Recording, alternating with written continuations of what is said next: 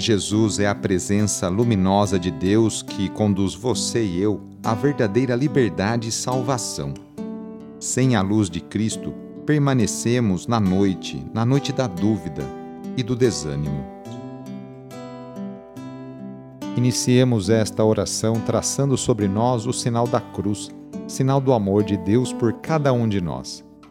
Em nome do Pai, do Filho e do Espírito Santo. Amém.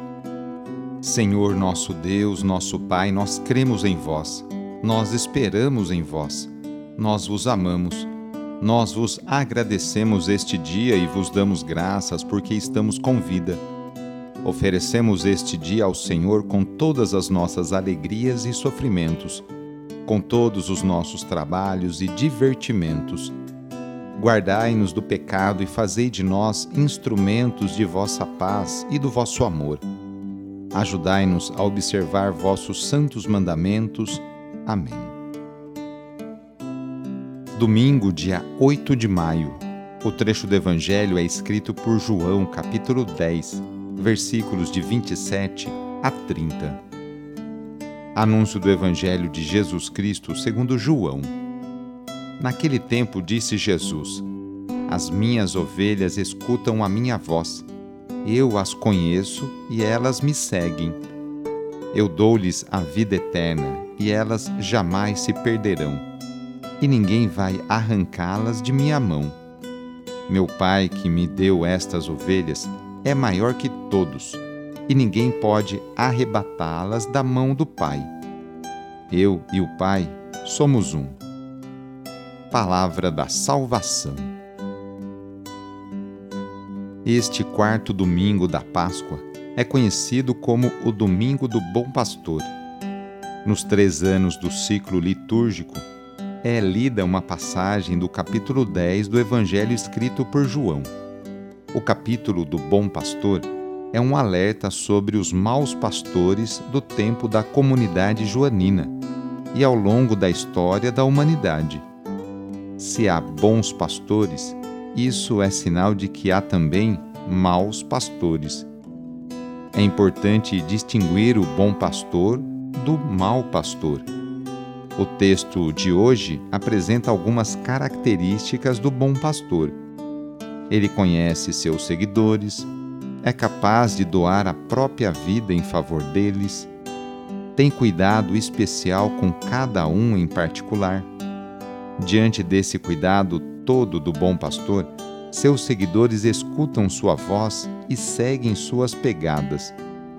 Ouvir a voz do Mestre e seguir seus passos significa aderir a ele não apenas com palavras, mas principalmente no compromisso do dia a dia.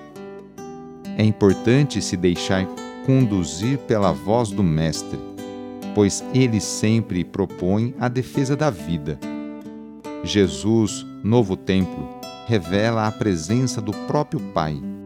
Eu e o Pai somos um. O Pai está presente e se manifesta em Jesus, e através dele realiza sua obra.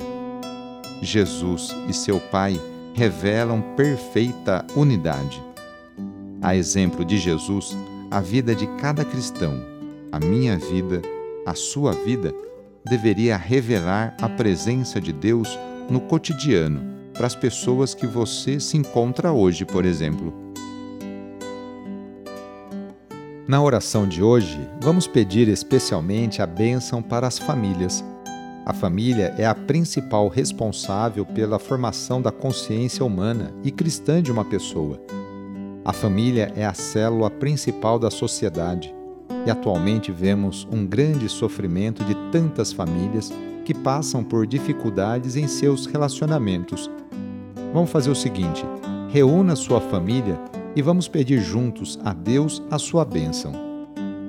Deus de misericórdia, Criador e reparador do vosso povo, que fizestes da família humana, constituída pela aliança nupcial, o sacramento de Cristo e da Igreja derramai a abundância das vossas bênçãos sobre esta família reunida neste momento, para que aqueles que nela vivem unidos pelo amor sejam fervorosos no espírito, assíduos na oração, solícitos uns pelos outros, atentos às necessidades de todos e deem testemunho da fé pela palavra e pelo exemplo. Por nosso Senhor Jesus Cristo. Amém. Peçamos a Deus a sua bênção. O Senhor esteja convosco, Ele está no meio de nós. Pela intercessão de São Pedro e São Paulo, desça sobre você, sobre a sua família, sobre as suas intenções, a bênção do Deus Todo-Poderoso, Pai, Filho e Espírito Santo. Amém. Foi muito bom rezar com você hoje. Se a oração está te ajudando, eu fico muito contente. Então envie o link desta oração para seus contatos, familiares, amigos, conhecidos, grupos do WhatsApp. Sou o padre Edmilson Moraes, salesiano de Dom Bosco, e moro atualmente na paróquia Santa Terezinha do Menino Jesus, aqui na zona norte de São Paulo. Que Deus continue abençoando você e sua família. Abraço e até mais!